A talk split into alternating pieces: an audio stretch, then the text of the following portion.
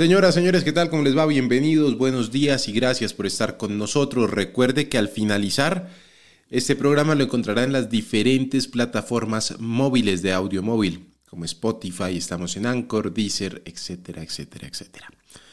Antes de iniciar, quiero enviarle un saludo a nuestro compañero Santiago Villarraga, que está pasando por un momento complicado familiar. Mucha fuerza para él, para todos los miembros de su familia. Esperamos que esté todo bajo control prontamente y que Él pueda estar con nosotros. Un abrazo grande para Él y todos los suyos. Aquí comienza Tono Deportivo. Bienvenidos.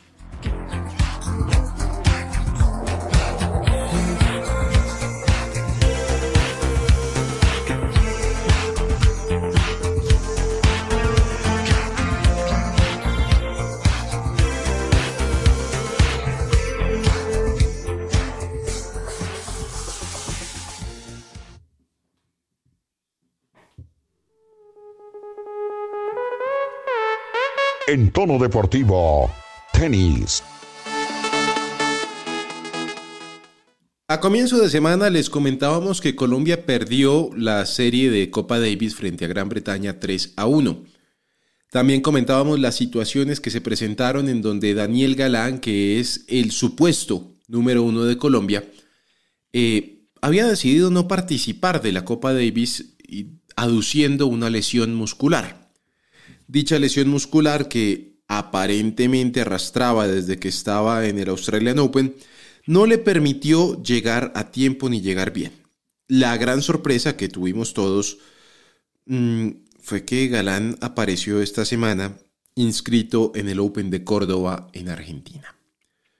Pues bien, el día anterior, Galán debutó en, en, en individual cayendo frente a Tomás Barrios de Chile con parciales 7-6 y 6-2.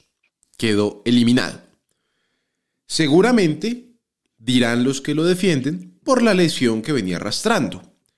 De igual forma, quedó eliminado en los dobles, en donde hizo pareja con Marcos Echinato de Italia, enfrentándose a los españoles Pedro Martínez y Roberto Carvalles 6-1-6-2 perdieron. Seguramente también porque el señor Galán estaba mal. La realidad es una sola del señor Galán.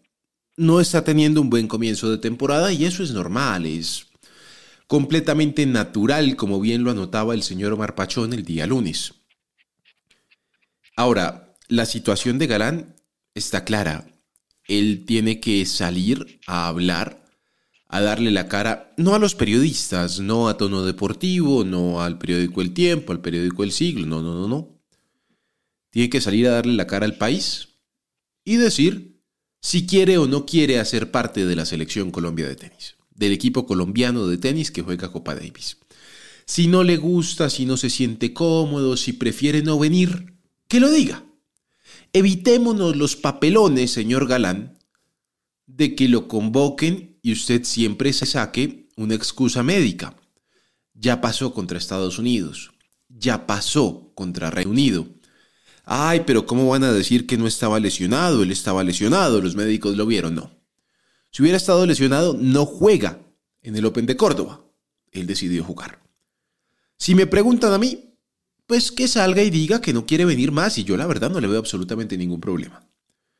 La camiseta de la selección Colombia, cualquiera sea la selección, cualquiera sea la disciplina, debe hacerse respetar. Y el respeto empieza precisamente por los compañeros, por el técnico, por la federación que le está llevando, que está apostando por él y que pues él está de una u otra manera defraudando. Perdió, sí perdió y, y perdió de una manera estruendosa, estrepitosa. Ahora pues no queda mucho que decir. Repito, y seguramente me quedaré esperando, o sea, estoy sentado y sentado me quedaré esperando que el señor Galán salga a decir que no quiere volver a la selección Colombia de, de tenis. No lo va a hacer. ¿Por qué? Porque como había anotado hace unos días el señor Pachón, más no hay. No tenemos otro señor, otro jugador que pueda hacer parte de este equipo. Tenemos a Mejía, que términos personales es el número uno y debe ser el número uno. Ah, que es que es el 240 y pico del mundo. Es el único que ha sabido plantar cara por Colombia en los momentos complicados. Fue el que salió y puso el pecho a la brisa y se enfrentó al Reino Unido. Porque los doblistas perdieron. Porque Barrientos, Barrientos juega dobles y, no le está yendo bien. Y no hay más. Pero busquemos a ver quién está en los juniors, cualquier juvenil que podamos empezar a traer.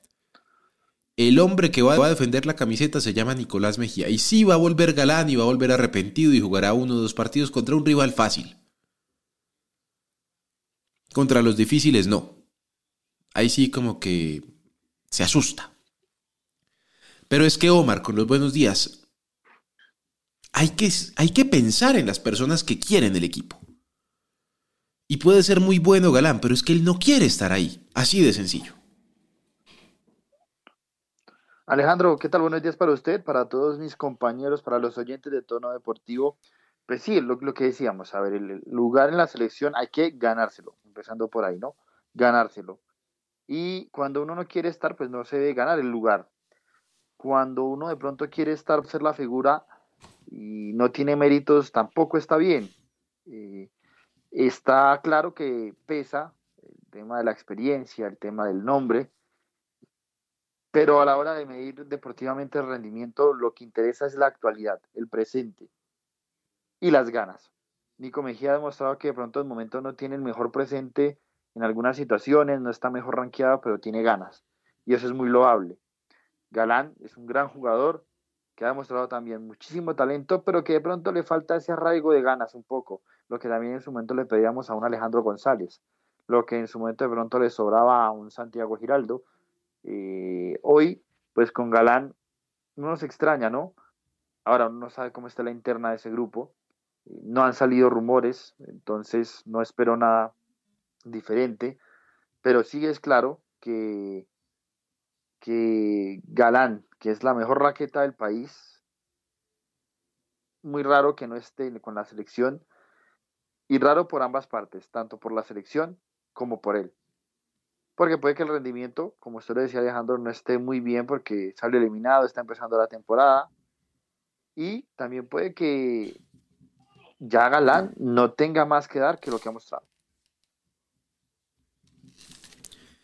Seguramente no tiene más para dar a ver, todos llegamos a un prime y el prime de Galán está ahí, ser en el ser el 87, el 68 del mundo, que no está mal, está bastante bien para él.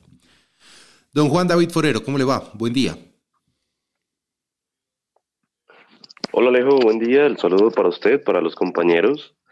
Y bueno, realmente una situación que da para muchas cosas, ¿no? Creo que, como dicen por ahí, es mejor dejar todo claro.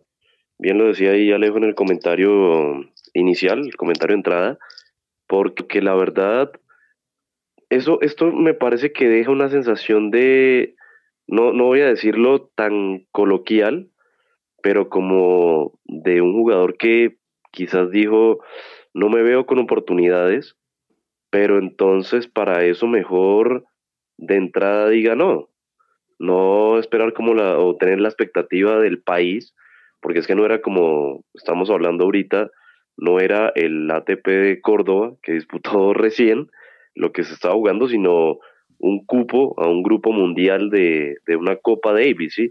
Es decir, hay que entender esa magnitud de lo que se estaba jugando y bien lo decía también Alejo, sea en el tenis, sea en el fútbol que hemos hablado, sea en el básquet, sea hasta, se lo digo así, hasta en no sé, en el tiro, en bolirrana, lo que sea, pero si se juega para el seleccionado nacional, eso se respeta y no hay que manosear eso como si fuera, insisto, una participación en un torneo X. Es un torneo que verdaderamente es representar al país y creo que se da la sensación, por lo menos desde mi perspectiva, desde mi perspectiva, que Galán realmente eso como que o ni le importa o lo está tomando una forma en la que dice, bueno, no, pues si estoy bien, si no, no pasa nada, o No, no sé, no sé qué está pasando ahí, pero realmente el, verlo en este torneo de Argentina, realmente ah, cuando yo supe de la noticia, realmente dije, no, esto, esto no puede ser. Y como quien dice por ahí, el que quiera estar, que esté, el que no, bienvenido a hacer lo que quiera, pero que hay que respetar la casa, como dicen, hay que hacerlo. El que no se puede ir. Vea, yo la verdad nada tengo contra Galán. A él no le gusta hablar en medios y es su decisión me parece perfecta. Así de sencillo. Tampoco tengo muchas ganas de entrevistarlo, yo en particular.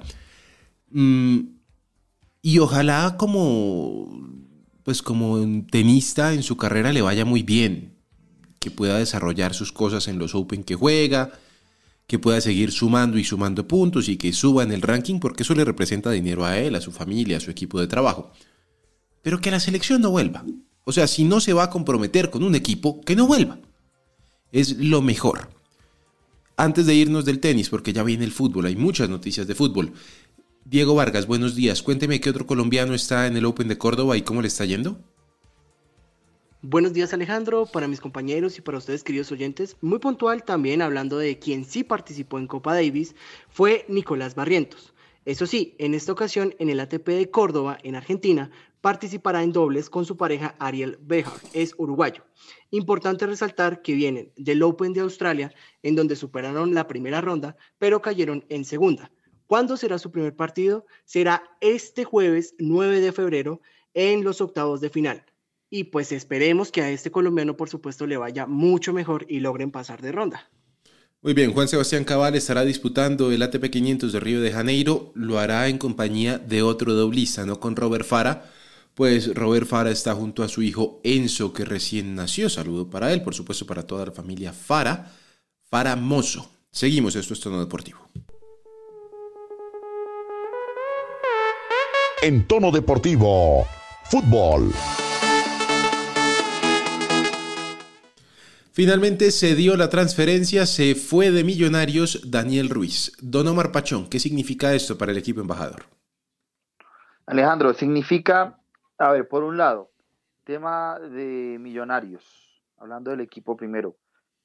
Económicamente es un buen movimiento porque es un jugador que representa eso, un activo económico donde hicieron en su momento una buena inversión para comprar sus derechos a Fortaleza eh, una sesión de cerca de un millón de dólares es buena plata para una sesión, buen dinero. Además que se asegura, eh, si no estoy mal, jugando al menos el 50% de los partidos esa compra obligatoria por el 70% cercano a los 4 millones. Es decir, en total son casi 5 millones de dólares si se completa esa transacción. Y Millonarios igual conservaría un 30%. Muy bueno. tema de negocio muy, muy bueno, muy rentable el tema del jugador, muy bueno para él, ir a un equipo como Santos, con toda esta coyuntura de lo de Pelé en este último mes que hemos tenido, donde ojalá pueda explotar, donde seguro no va a ser extremo, va a jugar más como media punta, ojalá pueda mostrar la calidad y no se borre el panorama ni el mapa como en su momento le pasó a Hamilton Campas. Eh, es un jugador talentoso, pero que tiene que trabajar todavía mucho la mentalidad. Y es un jugador que venía de muy buen rendimiento y con Millonarios cerró un buen año, pero no de esa forma estelar o brillante que tal vez muchos esperaban. Por ende, también creo que es un gran movimiento para él en su momento de carrera y para Millonarios, que pudo sacar un buen dinero. ¿Qué pasa? Que es que ya arrancó el torneo y Millonarios cerró la caja y no creo que la vaya a abrir en este momento. Se le fue Gómez, que ya se sabía, no se buscó un, un revulsivo en ese aspecto, un reemplazo, un cambio se confió en Ruiz, eh, en Cataño, ahora se va Ruiz y ¿qué van a hacer? Porque está el chico Juber Quiñones, está eh, chico Asprilla, este Cortés, que también han llegado ofertas por él, pero, pero pues no hay un reemplazo fijo natural de Ruiz y no va a llegar, no va a llegar por ahora en este periodo. Entonces Millonarios se ahorra esa plata muy bien, pero esperar cómo le rinde a Gamero, porque hasta hace horas eh, ayer antes de que se diera la transacción de Ruiz, Millonarios hizo un gran periodo de fichajes, reforzó todo lo que tenía que reforzar, pero ahora, ¿en qué queda? Porque a punta de jóvenes de pronto no le va a bastar en esas posiciones que son complicadas y si no tienen ese toque diferencial que te da Gómez. Eh, amanecerá y veremos, pero en términos globales es una muy buena transferencia para el jugador, económicamente para el equipo y esperar cómo lo maneja Gamero en el campo. Hay una cosa que a mí me preocupa de Daniel Ruiz. Se va a Santos, que es uno de los históricos del Brasil. Allá se encontrará con Steven Jet Mendoza. Te dicen el Jet porque es muy rápido. Pero más allá de encontrarse con Mendoza, eh, creo yo se va en el peor momento con Millonarios. Escuchaba a algunos colegas decir que vimos el prime, lo mejor de Daniel Ruiz el año pasado. Pero es que Daniel Ruiz tiene 21 años, 22 años. No puede ser que le hayamos visto lo mejor a un jugador a los 22 años, Omar, cuando se supone que la edad de maduración de un jugador son los 28 años y ahí es donde vamos a ver lo mejor. No podemos estar en esa mentalidad, no podemos estar diciendo eso, creo yo.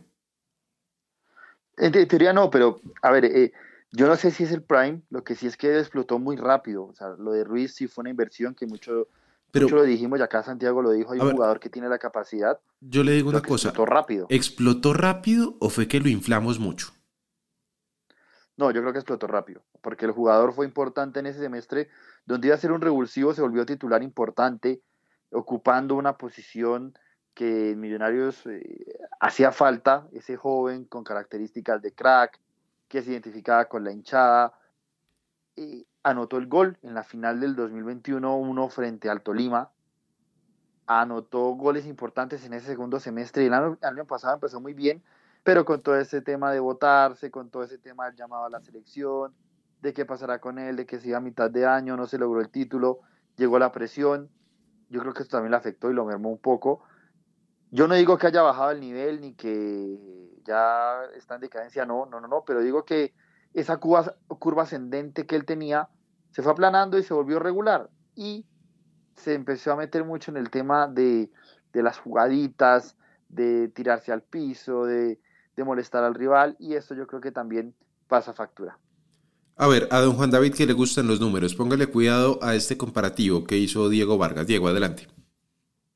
Bueno, lo primero, eh, confirmar la edad. En este momento Daniel Ruiz tiene 21 años y muy puntual. Primero, el año pasado juega 57 partidos, marca 9 goles y realiza 6 asistencias. Ustedes decían que explotó rápido. Para mí, en verdad, no. Y ya lo voy a comparar con Carlos Andrés Gómez, que es quien verdaderamente explotó rápido en solo una temporada temporada anterior de Daniel Ruiz, cuando recién llega a, pues, desde Fortaleza, llega a Millonarios, solo juega 44 partidos en donde marca 4 goles y realiza 7 asistencias. Mientras tanto, Carlos Andrés Gómez, con 20 años, que recién tiene su gran momento en la mayores al subir de la sub-20, juega 50 partidos el año pasado, anota 12 goles y realiza 5 asistencias. Algo que pues para mí es bastante importante recalcar es que mientras la Liga 2022-1, muy pocos jugadores de Millonarios resaltan en, por ejemplo, en la cantidad de tiros al arco por 90 minutos, en el 2022-2 aparece solo un jugador de Millonarios en la quinta posición y es Carlos Andrés Gómez con 1.4 tiros por encuentro. Entonces, Millonarios sí encontró ese jugador desequilibrante que explotó rápido, que aportó goles, que le ayudó al equipo en muy malos tramos, como fue ese final del todos contra todos, y que de paso le deja una venta de 3.7 millones de dólares, porque recordemos que Carlos Andrés Gómez se fue al Real eh, Salt Lake perdón, de la MLS, y en donde Millonarios tiene un 30% de los derechos para una futura venta. Explotó rápido, aportó al equipo, y una cosa que Daniel Ruiz que es innegable es la intransigencia en muchos minutos del partido. Daniel Ruiz aparecía en una jugada, Carlos Andrés Gómez aparecía en ataque, en defensa, en recuperación y en fin, hasta en goles muy importantes para el embajador. Muy bien. Don Juan David, ¿se va en el peor momento el señor Ruiz o tiene para crecer todavía? Pues a ver, si uno se pone a ver por lo menos lo, lo más reciente, lo que fue la imagen de Daniel Ruiz cerrando el año, me parece que, no sé si decir que en el peor momento, pero sí en un momento en el que verdaderamente a mí, se lo digo con toda sinceridad, me sorprende, porque quizás si me hubieran dicho que el Santos se lo llevaba hace un poco más de seis meses, yo cuando sonó toda la oferta, me corregirán los que saben bien, el tema de Botafogo, creo que había sido, y otra oferta por ahí, yo hubiera dicho, bueno, muy bien, ¿eh? Pero si le soy sincero, a mí, a término personal, lo que fue el cierre del año de Daniel Ruiz, el segundo semestre en general, siento que le faltó algo más, que todo eso que vimos no hace mucho, eh, quizás quedó casi en nada, eh, y se lo digo así porque he escuchado hinchas, colegas y demás que han dicho, ¿sabe qué? Bien ido el muchacho. Que uno diría de pronto, muchos hinchas podrían haber dicho, oiga, se nos va Daniel Ruiz. Es más, se lo pongo así, Alejo.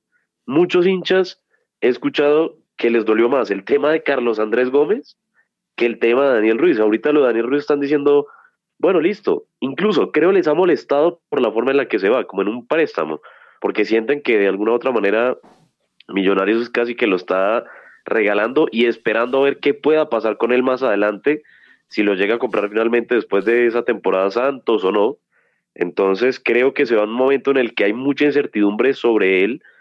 Quizás lo que lo premió ahorita fue su llamada a Selección Colombia para el amistoso con, contra Estados Unidos, pero habrá que ver cómo llega, ¿no? Habrá que ver, se tiene que adaptar prontamente a un fútbol que es muy de mucha velocidad, donde es a otro ritmo realmente, porque el fútbol brasileño hemos visto lo que es, en Copas Libertadores, en Copas Sudamericanas hemos visto lo que es ese fútbol, y ahorita quizás hay una ventaja, estaba viendo la nómina de, del conjunto del, del Santos y es hay varios compañeros ah, del equipo, o sea, tiene una competencia amplia, la verdad, por lo menos para lo que juega entre el mediocampo ofensivo como extremo por izquierda, hay varios compañeros que están lesionados, jugadores que venían con ritmo, entonces digamos que va a ser un poco ahí con Steven Mendoza los que podrían ocupar esa banda izquierda o en su defecto tratar de jugar un poco más hacia el medio donde veo por lo menos acá dos nombres, Ed Carlos de 21 años, brasileño también y Gabriel Carabajal, un hombre que estuvo en el fútbol argentino, es argentino él, que serían quizás ahorita su principal competencia sabiendo de la situación de, sus otros compañeros.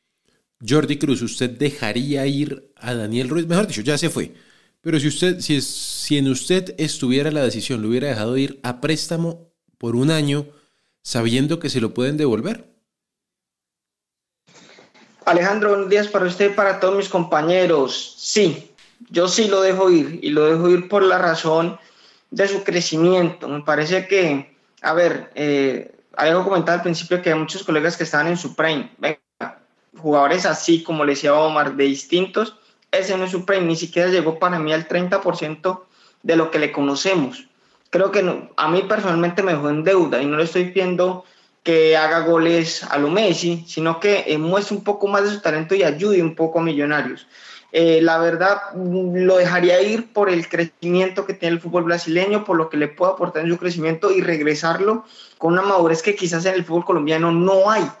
Porque es cierto, la liga colombiana tiene muchas falencias y quizás esas falencias algunas son de crecimiento y por eso muchos jugadores toman eh, la oportunidad de agarrar una oferta al exterior y empezar a madurar en su juego. Por eso de mi parte yo lo dejaría ir y tampoco estoy de acuerdo con, los que dicen que está en el Supreme de, de Daniel Ruiz. No, espere hay un jugador que hay que saberlo valorar.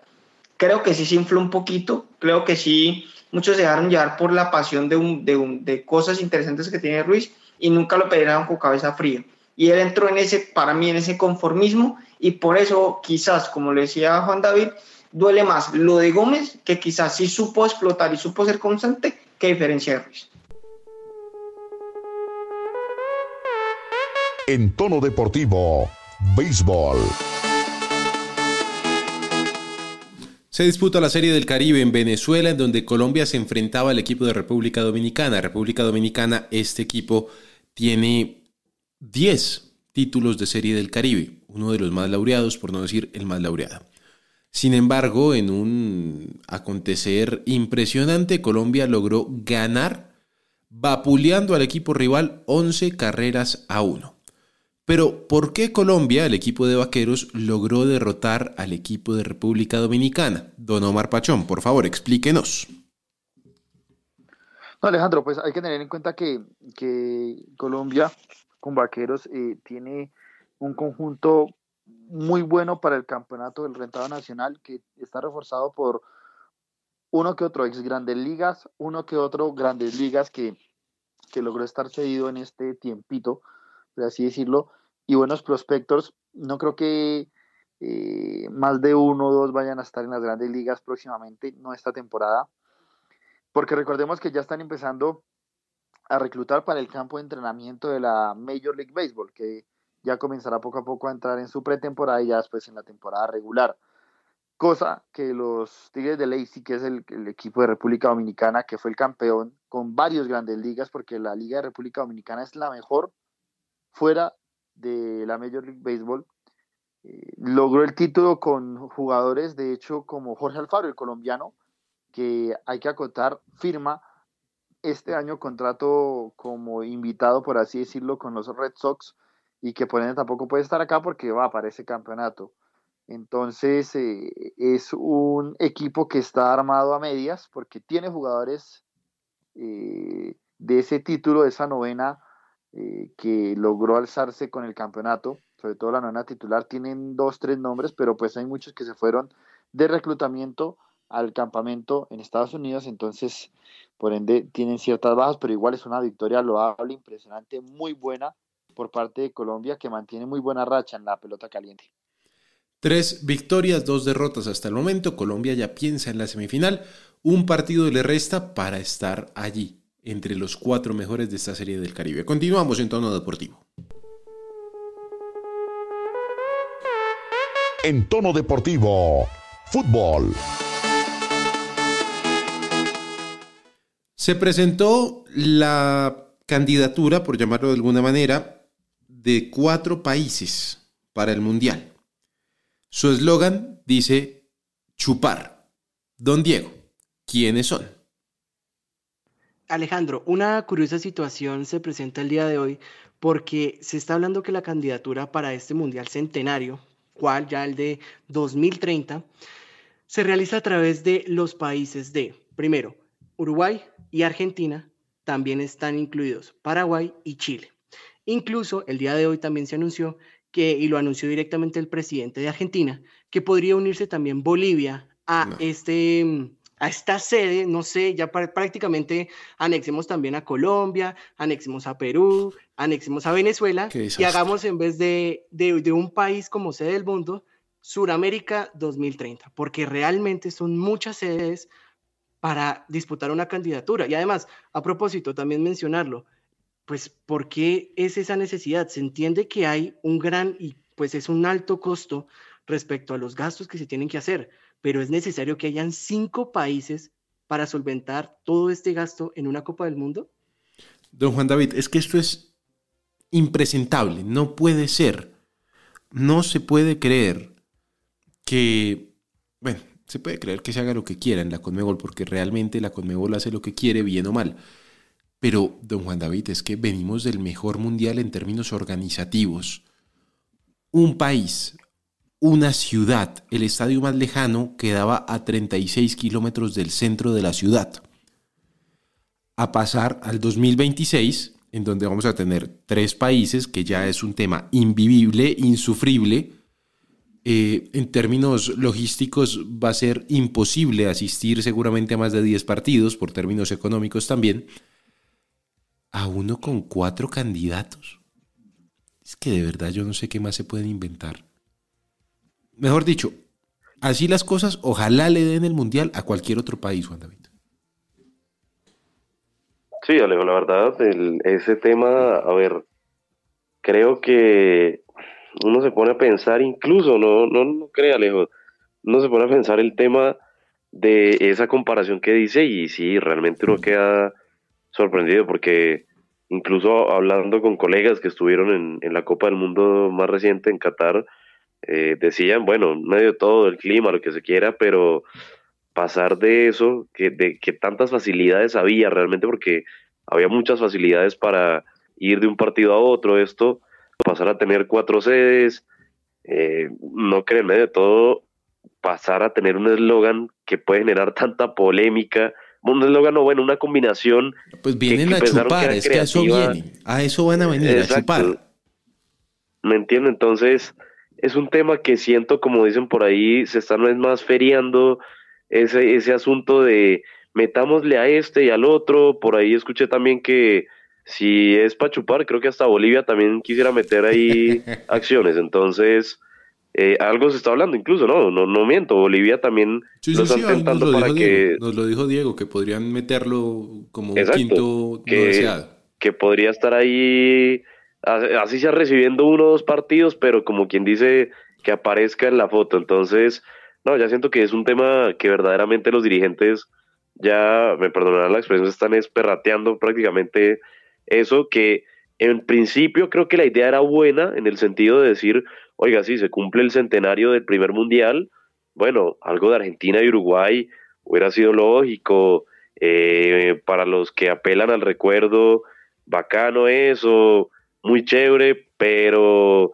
ya lo que están haciendo ahorita de meter a Chile, a Paraguay, que Bolivia, que esto, va a terminar siendo algo en lo que uno dice, no, no, sí, claro, es llevar el fútbol a más países, pueden decir algunos, sí, pero de pronto, por ejemplo, en otros términos, puede ser un, tema un poco más complicado, creo yo, y incluso, ni siquiera miremos solamente por este, este lado del hemisferio, Alejo, y compañeros, miren, miren el, hay otra de las candidaturas, eh, Egipto, ¿cómo es que es? Egipto, Grecia y Arabia, creo que es, imagínense ustedes eso también, es incluso peor, imagínense eso, eh, un tema que uno dice, ¿Cómo es que piensan organizar un mundial tres países así que ni siquiera hay uno que ni siquiera está ahí pegadito al otro? Es, es un tema en el que siento que ya el negocio consume. Yo no voy a decir que el, fútbol no es una industria, que no tiene sus cosas, sí, claro que sí, pero creo que ya se están dejando llevar mucho por esa ambición y están perdiendo un poco la esencia de decir, oiga, eh, vamos a tratar de replicar en otro país algo como lo que se hizo reciente que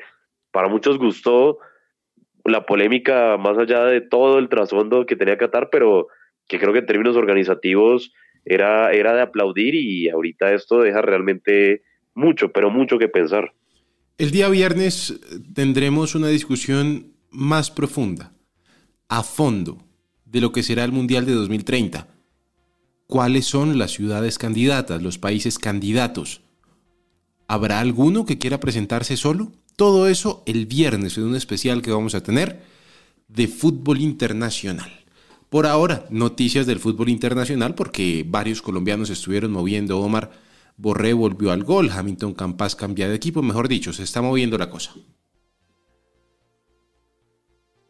Así es, Alejandro. Comenzar por ese último, por Hamilton Campas, que ya tiene sus horas contadas prácticamente en gremio de Porto Alegre, donde había llegado procedente de Deportes Tolima, pues Rosario Central ya había hecho el esfuerzo acordado con el club brasileño y con el futbolista para que firme y sea refuerzo del equipo donde está Miguel Ángel Russo y donde está Henry Rojas, el jugador que se retiró el año pasado y que es videoanalista del profe Miguel Ángel Russo y con quien fue campeón en aquella estrella última de Millonarios aquel 17 de diciembre de 2017. El tema de Rafa Santos Borré, que regresó nuevamente a jugar con el Eintracht de Frankfurt y que contó con el gol del colombiano, el segundo tanto en este partido que terminó 4 por 2 a favor de las Águilas Negras. gol número 15 para el colombiano en la Bundesliga y que bueno, respira un poco Borré que pese a que quiso salir en el periodo de transferencias, no se pudo porque llegó a un acuerdo con su técnico y con los directivos de tener algo más de participación y de minutos dentro de la justa causa, por así decirlo. También hay que acotar rápidamente, Alejandro, eh, del fútbol internacional, hablar de la debacle de Flamengo que perdió contra el Al-Ali, este Al equipo de Arabia Saudita. Al-Hilal. Al-Ali es el, egipcio que va a jugar eh, hoy contra el Real Madrid. Eh, este equipo de Arabia Saudita que dirige Ramón Díaz, que precisamente fue gran base de esa selección que derrotó en el primer partido inaugural de Qatar a la posterior y campeona del mundo, que tiene jugadores conocidos, como Gustavo Cuellar, como Carrillo, el peruano, como Vieto, el delantero argentino que estuvo por Sevilla, por Villarreal. Pues bueno, en un partido emocionante donde lograron imponerse ya después con ese hombre, además porque Flamengo tuvo un expulsado a Gerson, eh, terminó eh, costándole bastante al equipo brasileño, al multimillonario con Gabigol, con el ingreso de Arturo Vidal en el segundo tiempo. terminaron perdiendo 3 por 1, gran partido de Cuellar, muy buen partido del colombiano que fue el capitán y el eje en ese centro del campo, gran nivel demostró en este compromiso y sorprendentemente Flamengo queda por fuera. Arturo Vidal después del año pasado junto a Ed Luis burlarse del Real Madrid y decir que iban a vengarse de, muchas cosas en el Mundial de Clubes, pues bueno, salió en semifinales a su casa y este equipo árabe dirigido por Ramón Díaz ya está instalado en la final de este Mundial de Clubes en Marruecos. Por el bien del Mundial de Clubes, ojalá el Real Madrid gane hoy, porque si no la final no la ves nadie, oiga. Antes de irnos, voy a Cúcuta con las novedades del deporte norte santanderiano. Don Jordi, por favor. Alejandro, se preparan algunos deportes para empezar su calendario a nivel local y a nivel internacional. Rápidamente hablamos por el judo. La presidenta de esta disciplina, Joana Orozco Payares, de a poco va preparando sus judocas para las diferentes competencias y también campamentos que se van a hacer en este año. El año pasado lo habían hecho en zonas como Valle Upal, lo habían hecho en Ecuador República Dominicana. Se puede repetir estos escenarios y, ¿por qué no, uno que otro país?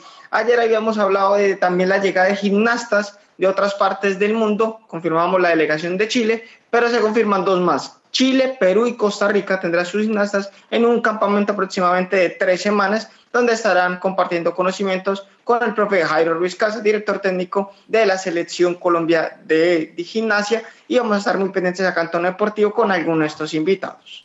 Pues con esta información desde el norte de Santander llegamos al final de esta edición de Tono Deportivo. Mañana hablamos con María José Marín, la golfista colombiana de 16 años que más proyección tiene esta temporada. Estará disputando el Augusta, el Máster de Augusta para amateurs. Hasta aquí Tono Deportivo, feliz día.